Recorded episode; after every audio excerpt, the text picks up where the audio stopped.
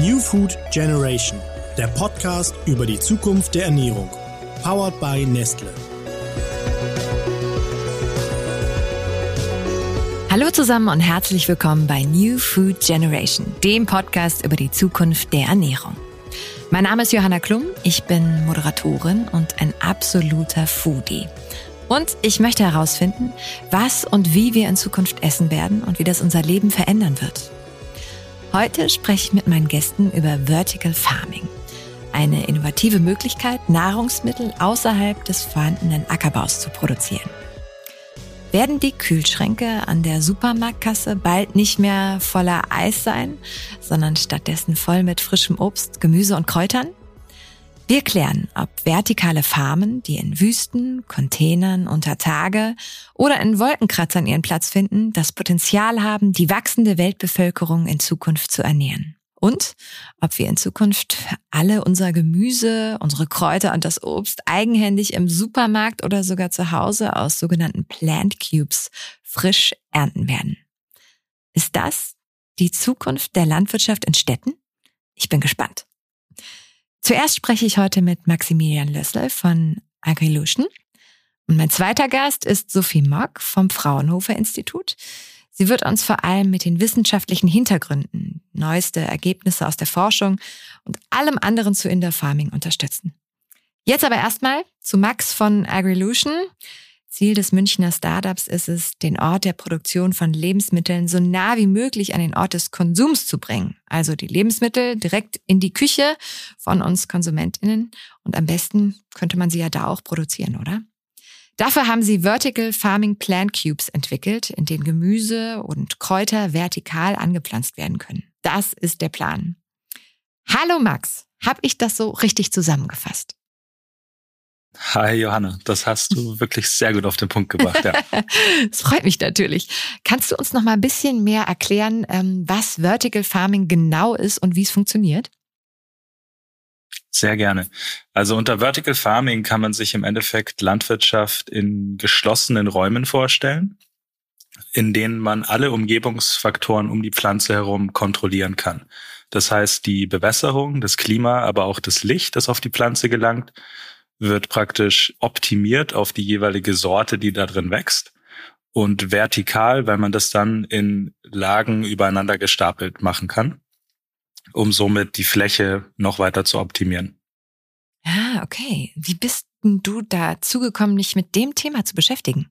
Ja, das ist eine längere Story. Also ich fange das meistens an, ähm, als ich neun war, sind wir damals von Deutschland nach China gezogen. Oh.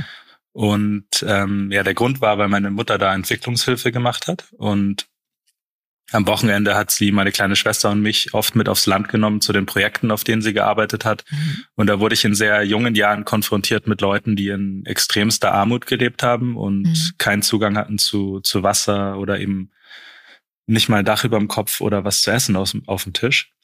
Und das hat mich einfach in jungen Jahren schon sehr bewegt. Und wir sind dann nach ein paar Jahren zurück nach Deutschland gekommen. Ich habe dann hier mein Abi abgeschlossen und nach dem Abi war mir sehr klar, ich will irgendwas tun, um im Idealfall an die Gesellschaft und an die Umwelt zurückzugeben, weil mir sehr bewusst war, in was für einer unfassbar privilegierten Situation wir hier im, im Westen von Europa leben. Mhm. Und wusste aber nicht so recht, wo ich ansetzen soll. Und bin dann erstmal viel gereist, habe viel gelesen, ähm, habe ein halbes Jahr für Greenpeace in Neuseeland gearbeitet. Und während der Zeit dort bin ich über ein Buch gestolpert, äh, in dem es um das Thema Vertical Farming ging. Und war dann so fasziniert von dieser Möglichkeit, auf der einen Seite was mit den globalen Herausforderungen zu machen, die im Endeffekt zum Großteil mit Landwirtschaft zusammenhängen. Und auf der anderen Seite aber eine, eine neue spannende Technologie, ein Trend, der sich da aufgetan hat vor über zehn Jahren, äh, dass ich mit dem Autor einfach auf blöd Kontakt aufgenommen habe und ähm, bin dann auf seine Empfehlung hin nach Holland gezogen, um dort International Food and Agribusiness zu studieren an der Uni, die damals die größte Forschungseinrichtung hatte für die Thematik. Und ja, während dem ersten Semester dann war, hatte ich sehr viel Zeit, einfach immer tiefer in dieses Thema einzutauchen und habe gemerkt, dass sich die diese Bewegung im Vertical Farming Umfeld entweder ähm, stark auf die Forschungsrichtung konzentriert oder auf riesige industrielle Anlagen, also wirklich so Lagerhallen voll mit Technologie, um, um Salate, Kräuter und Gemüse anzubauen. Und niemand hat so richtig den Fokus drauf gelegt, die, die Vorteile des Vertical Farmings komplett auszuschöpfen. Und das war dann die Idee dahinter, Evolution zu starten, um wirklich den Ort der Produktion und das Vertical Farming zum Ort des Konsums zu bringen, also zu den Menschen nach Hause und dann praktisch so eine Mini-Vertical Farm zu entwickeln. Ich bin voll froh, dass ich dich gerade gefragt habe, weil das ähm, ist ja super spannend, wie du aus einer so persönlichen Geschichte her jetzt ähm, deinen Beruf und irgendwie gefühlt auch so deine Aufgabe gefunden hast, ne? Krass. Ja, total. Also ich habe da so den Beruf und die Berufung oder den Purpose vereint. Mhm. Wie weit seid ihr denn? Wo wird äh, Indoor Farming schon äh, gelebt? Wo findet man das schon in Deutschland? Welche Produkte werden schon so gezüchtet? Wo macht es am meisten Sinn? Viele gute Fragen. ähm, wir persönlich mit Agrilution äh, beschäftigen uns jetzt seit 2013 mit dem Thema, also schon auch relativ lange. Mhm. Gegründet habe ich damals zusammen mit einem guten Freund von mir, der Philipp, der so den technischen Part übernommen hat, während ich mich um den ganzen kommerziellen Aspekt und die Pflanzen gekümmert habe am Anfang. Und dann, ja, war es so die relativ klassische Startup-Story. Ähm, wir haben die ersten Prototypen entwickelt, haben an Wettbewerben teilgenommen, hier und da Preisgelder gewonnen. Dann kamen die ersten Investoren dazu und so weiter, ähm, bis dann ja über die Jahre so knapp 10 Millionen Euro Investment in die Firma geflossen sind, um dieses erste Produkt zu entwickeln. Und drumherum ist natürlich ein Team entstanden, weil zu zweit hätte man sowas niemals realisieren können.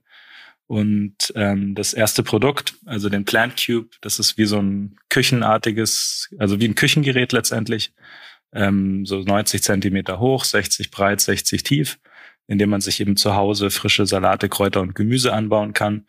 Den vertreiben wir seit Anfang 2019 mhm. und seit Ende 2019 sind wir eine Tochterfirma von Miele und ähm, ja machen das jetzt mit denen zusammen weiter. Und wir sind derzeit tätig in, im deutschsprachigen Raum, also in Deutschland, Österreich und der Schweiz ähm, und in den Benelux. Aber beschäftigen uns natürlich intensiv damit, neue Märkte zu erschließen und neue Produkte zu entwickeln. Dieser Plant Cube, was kann da alles rein? Was funktioniert da besonders gut? Äh, wie genau in der Praxis funktioniert's? Wir bieten praktisch neben dem Plant Cube auch noch sogenannte Seed Bars an. Das kann man sich vorstellen wie so der, der Erdersatz. Das ist ein Substrat mit schon integriertem Saatgut drin, mhm. das wir trocken zu den Kunden nach Hause schicken. Und die können dann bis zu neun verschiedene Sorte, Sorten pro Ebene einpflanzen. Und wir haben zwei Ebenen in dem Gerät, also kann man bis zu 18 verschiedene Pflanzen parallel anbauen. Und wir bieten da über 40 verschiedene Sorten schon an. Das sind so die Klassiker wie Rucola, Basilikum, Petersilie und Co. Aber dann auch ausgefallene Sachen, die man im konventionellen Handel nicht erhalten kann. Also zum Beispiel ein Bronzefenchel oder Thai-Basilikum oder Koriander, was vor allem oft importiert wird in Deutschland. Mhm.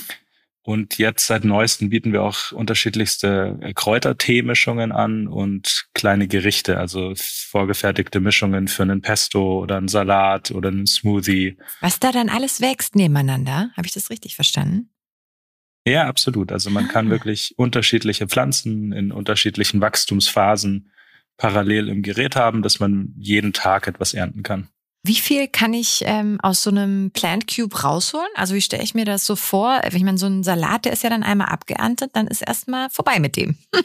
Es kommt darauf an, wie man ihn erntet. Okay. ist eigentlich ganz lustig. Also die, die meisten Sorten kann man, wenn man weiß, wie man sie erntet, ähm, so abschneiden, dass da auf jeden Fall noch mal was nachkommt. Und das ist auch mit Sicherheit ein großer Vorteil, gerade bei den Kräutern, mhm. die wir anbieten dass man eben nicht mal einmal so einen Topf kauft im Bio-Supermarkt, das kennt man ja, und dann verwelkt er nach ein paar Tagen und man hat irgendwie ein paar Blätter von geerntet. Ähm, und bei mir persönlich war ja. das auch so. Also ich habe mit Sicherheit keinen grünen okay. Daumen. Das finde ich schon mal eine gute Grundvoraussetzung. Wenn das bei dir klappt, dann könnte das ja auch bei mir und bei vielen anderen auch funktionieren, die ähnlich äh, bedingt äh, talentiert sind. Ähm, Absolut, das funktioniert wirklich bei jedem. Man braucht keinerlei Vorkenntnisse, das ist das Schöne. Wo siehst du ähm, ja die Vor- und die Nachteile für die Pflanzen und dann vielleicht auch ja für die Umwelt? Also für die Pflanzen hat es im Endeffekt nur Vorteile, ähm, weil sie wirklich in der Idealumgebung aufwachsen. Also sie kriegen jeden Tag den perfekten Frühlingstag. Ähm, also die ideale Temperatur, die richtige Luftfeuchtigkeit, die richtige Windbewegung, äh, das perfekte Licht für die Pflanze und dann aber auch regelmäßig die richtigen Nährstoffe und ähm, Bewässerung. Also die Pflanze hat wirklich einfach den perfekten Tag jeden Tag und dadurch wächst sie auch viel schneller mhm. und erzeugt nebenbei auch noch einen höheren Nährstoffgehalt, was super spannend ist. Mhm. Das hört sich wirklich sehr interessant an. Was ist die Perspektive für die Umwelt? Wo sind da die ja, großen Vorteile und vielleicht auch die ähm, Schwierigkeiten noch? Ja, die Umwelt war für mich persönlich eigentlich so der Treiber hinter der ganzen Thematik, weil mhm. ich durch ähm, die Arbeit bei Greenpeace einfach verstanden habe, wie sehr Landwirtschaft mit ähm, der Zerstörung unserer Umwelt und der Biodiversität zusammenhängt. Und dass es aber auch der eigentlich größte Hebel ist, den wir heute haben, um Themen wie eine Klimakrise oder Biodiversitätsaussterben ähm, aber auch die Aufnutzung von Böden und so weiter. Also letztendlich alle Systemgrenzen auf der Welt, die wir kennen, die wir quantifiziert haben, können wir, indem wir Landwirtschaft revolutionieren und nachhaltiger gestalten, wieder in die Balance bringen. Und das schafft einfach wahnsinnig viel Hoffnung und ist schön, weil das ist das einzige Mittel, was wir als Menschheit bisher kennen, um wirklich all diese Probleme zu lösen innerhalb der nächsten 10 bis 20 Jahre. Wenn du jetzt auf jemanden triffst, der sagt, ja, Vertical Farming, so alles Quatsch und in fünf Jahren ist das eh weg, das hat doch keine Zukunft, was sagst du dem dann? ähm, ja, das haben mir früher tatsächlich Leute erzählt. Mittlerweile mhm. ist, ist dann eine Milliardenindustrie draus geworden. Also es ist unfassbar, was sich in den letzten zehn Jahren alleine getan hat in dem Sektor.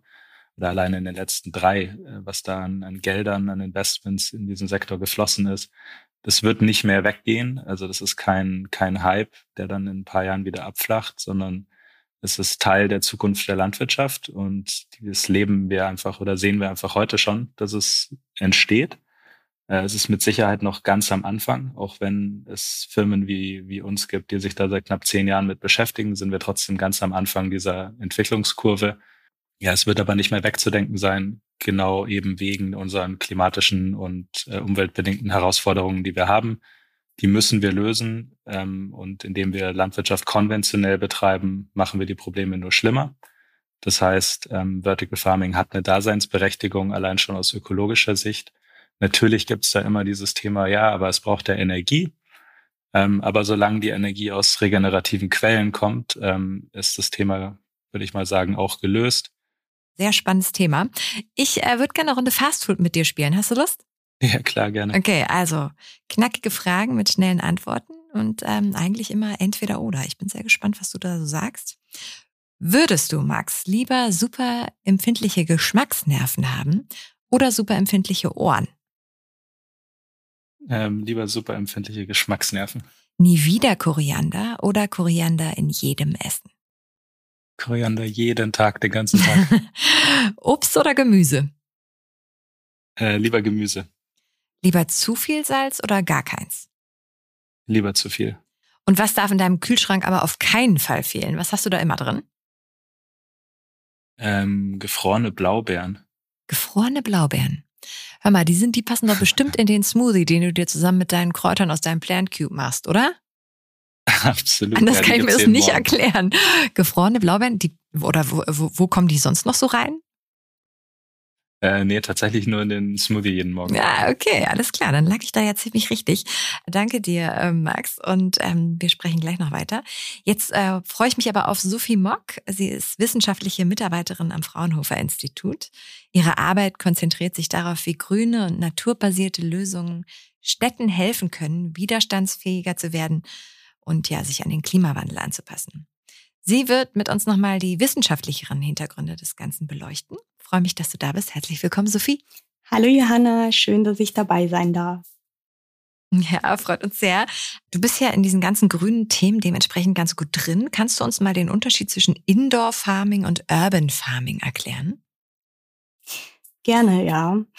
Also Urban Farming ist als erstes erstmal ein Überbegriff, würde ich sagen. Also urbane Landwirtschaft an sich und umfasst alles, was jetzt mit Lebensmittel und eventuell auch biologische, also Rohstoffproduktion im städtischen Raum zu tun hat, ähm, um auch die Stadtbewohner in erster Linie zu versorgen. Das heißt, es ist ein sehr starker Fokus auf ähm, den Aufbau auch lokaler Versorgungsstrukturen. Und das kann jetzt, äh, da können, darunter können fallen Äcker und und Gartenbau, jetzt im urbanen Umfeld. Es gibt aber auch Ansätze, ähm, wie man die komplette grüne Infrastruktur essbar machen kann. Also Edible Cities nennt sich dieses Konzept, dass man zum Beispiel ähm, an Straßen jetzt Bäume findet, die jetzt ähm, Früchte tragen oder Nüsse tragen oder dass man ähm, das Begleitgrün durch Kräuter ersetzt, äh, solche Ansätze. Und es umfasst aber auch zum Beispiel Tierhaltung jetzt oder ähm, Beekeeping ist etwas, was so im Kommen ist auch. Also ganz unterschiedliche Ansätze. Man kann auch Parallelen ähm, ziehen zu der großen Urban Gardening ähm, Bewegung, die wir auch momentan sehen, wo es dann eher so um Selbstversorgung auch bisschen geht. Also geht jetzt vom Balkon bis hin zu Gemeinschaftsgärten und bei dem Indoor Farming, das wo auch Max eigentlich sehr gut schon ähm, beschrieben hat, da ist natürlich ähm, ein sehr hoher Fokus wirklich auf die Produktivität gelegt und da ist sehr viel auch optimierbar und ähm, umfasst den Pflanzenbau, der eben in geschlossenen Räumen vor allem stattfindet. Da nutzt man auch oft keine Erde mehr an sich, sondern hat ähm, hydroponische oder aeroponische Systeme. Das heißt, die Wurzeln sind da direkt in einer Nährlösung oder werden auch nur mit der Nährlösung besprüht. Ähm, und man findet da Systeme, die komplett von der Umwelt abgeschlossen sind, also wo wirklich alle Parameter wie im Plant Cube auch steuerbar sind. Oder man könnte darunter auch Gewächshäuser ähm, fassen, wo jetzt zumindest noch das natürliche Sonnenlicht ähm, genutzt wird.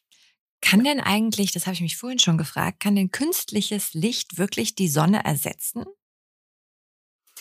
Ja, also das ist auf jeden Fall auch ein Bereich, in der vor allem auch äh, auf industrieller Seite, aber auch ähm, in der Forschung an sich ähm, sehr viel Aktivitäten und auch Entwicklungen stattgefunden hat und auch noch stattfindet. Und ähm, wie das Beispiel vom Plant Cube natürlich sehr gut zeigt, funktioniert das auch sehr gut.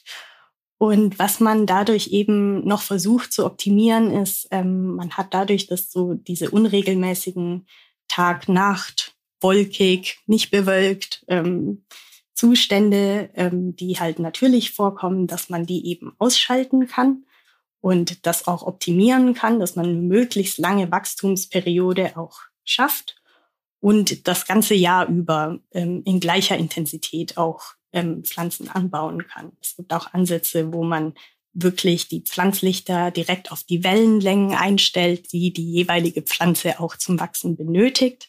Das heißt, es würden dann keine äh, unnötigen andere, unnötige Energie verbraucht, um andere Wellenlängen ähm, noch ähm, mit. Und ähm, die Pflanzen bekommen wirklich nur das, was sie brauchen. Oder man versucht sogar damit, äh, die Bildung bestimmter Inhaltsstoffe nochmal zu verstärken und zu beschleunigen. Also da haben wir auch ein Partnerinstitut in Aachen, das sich sehr stark damit beschäftigt und ähm, dann aber eher im pharmazeutischen und medizinischen Bereich. Mhm. Ja, also vieles spricht ja auf jeden Fall für die Nachhaltigkeit. Wenn ich jetzt an den Anbau von Indoor-Salat denke und dass da, ich glaube, 95 Prozent weniger Wasser als auf dem offenen Feld verbraucht wird. Aber gleichzeitig sind auch der Rohstoff- und Energieaufwand entsprechend hoch. Wie nachhaltig ist Vertical Farming für dich? Mhm. Und das ist auch eine sehr gute Frage, weil es wird natürlich äh, sehr stark auch unter dem Nachhaltigkeitsaspekt promoted und vorangetrieben. Und die Antwort, äh, die ich jetzt drauf geben würde, wäre einfach, äh, das kommt wirklich drauf an. Wenn wir jetzt ein Beispiel nehmen mit ähm, Systemen, die extrem viel Wasser einsparen, dann ist das natürlich für, ein, für eine Stadt oder ein Gebiet, wo eine sehr starke Wasserknappheit herrscht aber vielleicht sehr viel Sonnenenergie zur Verfügung steht, um jetzt ähm, regenerative Energien zu erzeugen, mit der so eine Farm betrieben werden kann, wäre das eine wunderbare Lösung. Wenn man sich jetzt anschaut, ein eher ländliches Gebiet vielleicht oder eine kleine Stadt, die viele ähm, gut funktionierende ähm, Äcker und Landwirtschaftsbetriebe im nahen Umkreis hat, äh, wo jetzt, sag ich mal, guter Biolandbau betrieben wird, ähm, oder einfach eine sehr umweltverträgliche ähm, Landwirtschaft möglich ist und auch keine Wasserknappheit herrscht, dann wäre das vielleicht ähm, nicht das Ziel, dann dort auf den Acker äh, so ein Hochhaus zu setzen und ähm, sehr stark technologische ähm, Lösungen aufzufahren. Also ähm, ja, im Abschluss denke ich, ist es immer wichtig, ähm, individuell zu bewerten, ähm, macht hier, welche Lösung macht hier am meisten Sinn, was brauche ich und was habe ich auch. Und ähm, solche Vertical Farms dann auch sehr stark zu versuchen, in den lokalen Stoffkreislauf ähm, an dem Standort einzubinden. Also so ähm, Stichwort Kreislaufwirtschaft, dass man halt wirklich schaut, was für Wärmequellen habe ich zum Beispiel in der Gegend, was für Infrastrukturen kann ich bereits nutzen muss ich jetzt ein extra Gebäude bauen oder ähm, habe ich vielleicht Dachflächen, die äh, nutzbar gemacht werden können? Ähm, es gibt auch ein Startup, das ähm, hat, glaube ich, in Frankreich alte U-Bahn-Tunnel ähm, umfunktioniert und äh, da werden jetzt Pilze angebaut. Und äh, das sind natürlich Ansätze, wo einfach lokal besser integriert sind und mhm. wo dann auch Ressourcen gespart werden können. Das heißt erstmal gucken, was ist da ähm, wie können wir das nutzen, was da ist? Wie können wir davon profitieren? Wie können wir es ergänzen? Und dann schauen, ähm, wie lässt es sich mit neuen Technologien vereinen, oder? Richtig, ja. Also es gibt natürlich auch den Ansatz, dass man das von vornherein äh, gleich mitdenkt und mitplant. Also es gibt äh, ganz spannende Projekte, wo ganze Stadtviertel äh, entstehen und ähm, geplant und gebaut werden die komplett ähm, Energie und sich autark mit Energie und Lebensmittel versorgen können, mhm. ähm, wo die Kreisläufe einfach so gut aufeinander abgestimmt sind. Allerdings sind solche Neuplanungen ähm, eher eine, eine Ausnahme. Also in den meisten Fällen werden Städte weiterentwickelt und vieles besteht bereits ja. und Neues kommt dazu. Und eine komplette Neuplanung ist dann eher ähm, selten. Ja, aber spannend, wenn man da dann äh, direkt auf dem Schirm hat, nicht nur, was, äh, wie viel Bedarf an Wohnfläche ist da, sondern ähm, wie kann man auch die Umwelt vielleicht noch mit eindenken. Das ist ein interessanter Aspekt auf jeden Fall. Glaubst du persönlich, ähm, Obst und Gemüse kommt demnächst nur noch aus vertikalen Farmen? Was jetzt die Zukunft betrifft, ähm, bin ich eigentlich einer Meinung mit Max. Das wird nicht diese eine Lösung geben.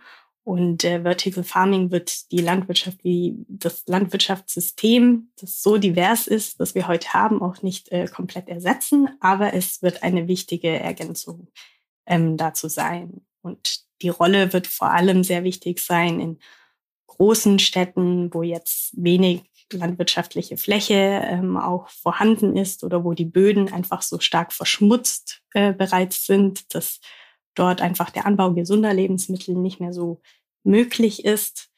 Ähm, es werden Gebiete sein, wo starke Wasserknappheit ähm, herrschen wird und wo einfach auch ähm, Transportwege möglichst gering gehalten werden können. Also wenn man bedenkt, ich glaube, so Lebensmittel reisen im Durchschnitt 2400 Kilometer vom Ort, wo sie produziert werden, bis hin zum Teller vom Konsumenten ist das natürlich etwas, wo man ähm, mit lokalen Lösungen sehr viel schöner abbilden kann in vielen Fällen.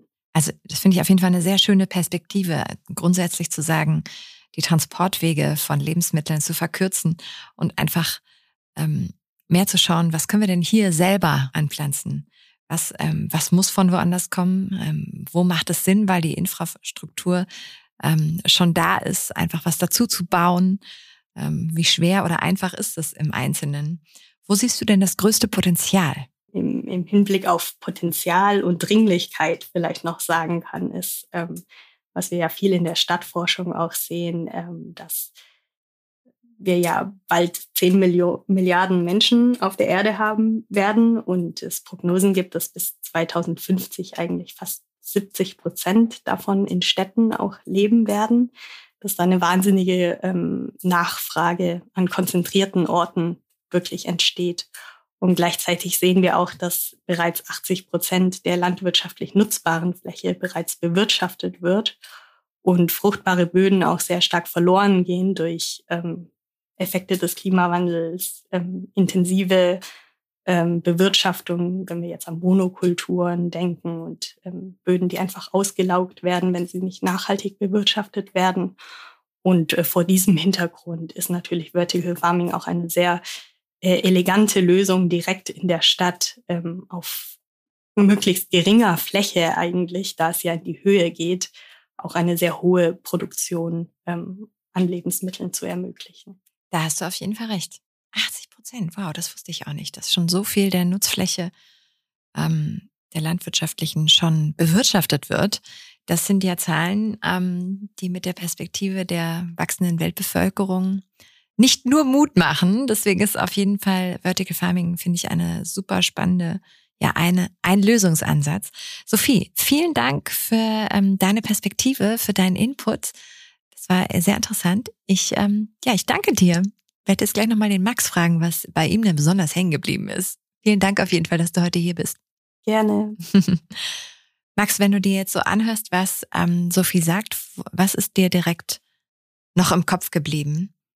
Ganz besonders? Ähm, viele Dinge, aber um vielleicht nochmal auf den letzten Punkt von Sophie einzugehen, also dieses Thema Urbanisierung, immer weiter wachsende Weltbevölkerung und die Aufnutzung von, von nährbarem Boden. Mhm. Also ich glaube, das wird das Thema der nächsten zehn Jahre sein, das wir lösen müssen, ähm, weil wir schlichtweg auf die Art und Weise, wie wir eben heute Landwirtschaft betreiben, das sehr intensiv machen mit Monokulturen, Pestizideinsatz, Überdüngung, ähm, vielen großen Maschinen, die dann zur Erosion führen. Also wir verlieren praktisch auch immer mehr dieses Bodens, ähm, den wir schon eigentlich zu über 80 Prozent nutzen. Ähm, und wir haben schlichtweg nicht genug Fläche, um die zukünftigen Menschen zu ernähren, zumindest nicht so, wie wir das heute machen. Ähm, also das ist mit Sicherheit der wichtigste Grund oder die die wichtigste Daseinsberechtigung für Vertical Farming ist die Ressourceneffizienz im Hinblick auf Acker oder nährbare Böden, weil wir die schlichtweg gar nicht brauchen. Also wir können auf einem Betonboden letztendlich Landwirtschaft betreiben und sind in dem Sinne nicht mehr abhängig von, von Böden. Und auf der gleichen ähm, oder auf der anderen Seite haben wir die Möglichkeit, dadurch der Natur die Chance zu geben, sich zu renaturieren. Mhm. Also mehr Flächen frei zu machen, um damit ähm, Aufforstung und vor allem aber auch Biodiversitätsaufbau Möglichkeiten zu bieten. Ich finde es äh, extrem interessant, wohin da die Reise geht. Werde auf jeden Fall im Auge behalten, was ihr so macht. Ich danke dir auf jeden Fall fürs Dabeisein heute, für ähm, all die Infos und die spannenden Geschichten und ähm, hoffe, euch zu Hause hat es auch gefallen oder wo immer ihr gerade seid und zuhört. Wir freuen uns wie immer sehr über euer Feedback und ähm, natürlich auch gerne in Form einer Bewertung bei iTunes oder eines Kommentars. Abonniert uns gerne, um keinen Podcast zu verpassen und ja, schön, dass ihr heute mit dabei wart. Max, ich danke dir. Sophie, auch vielen Dank. Und auch euch wünsche ich einen ganz schönen Tag noch. Macht's gut. Tschüss.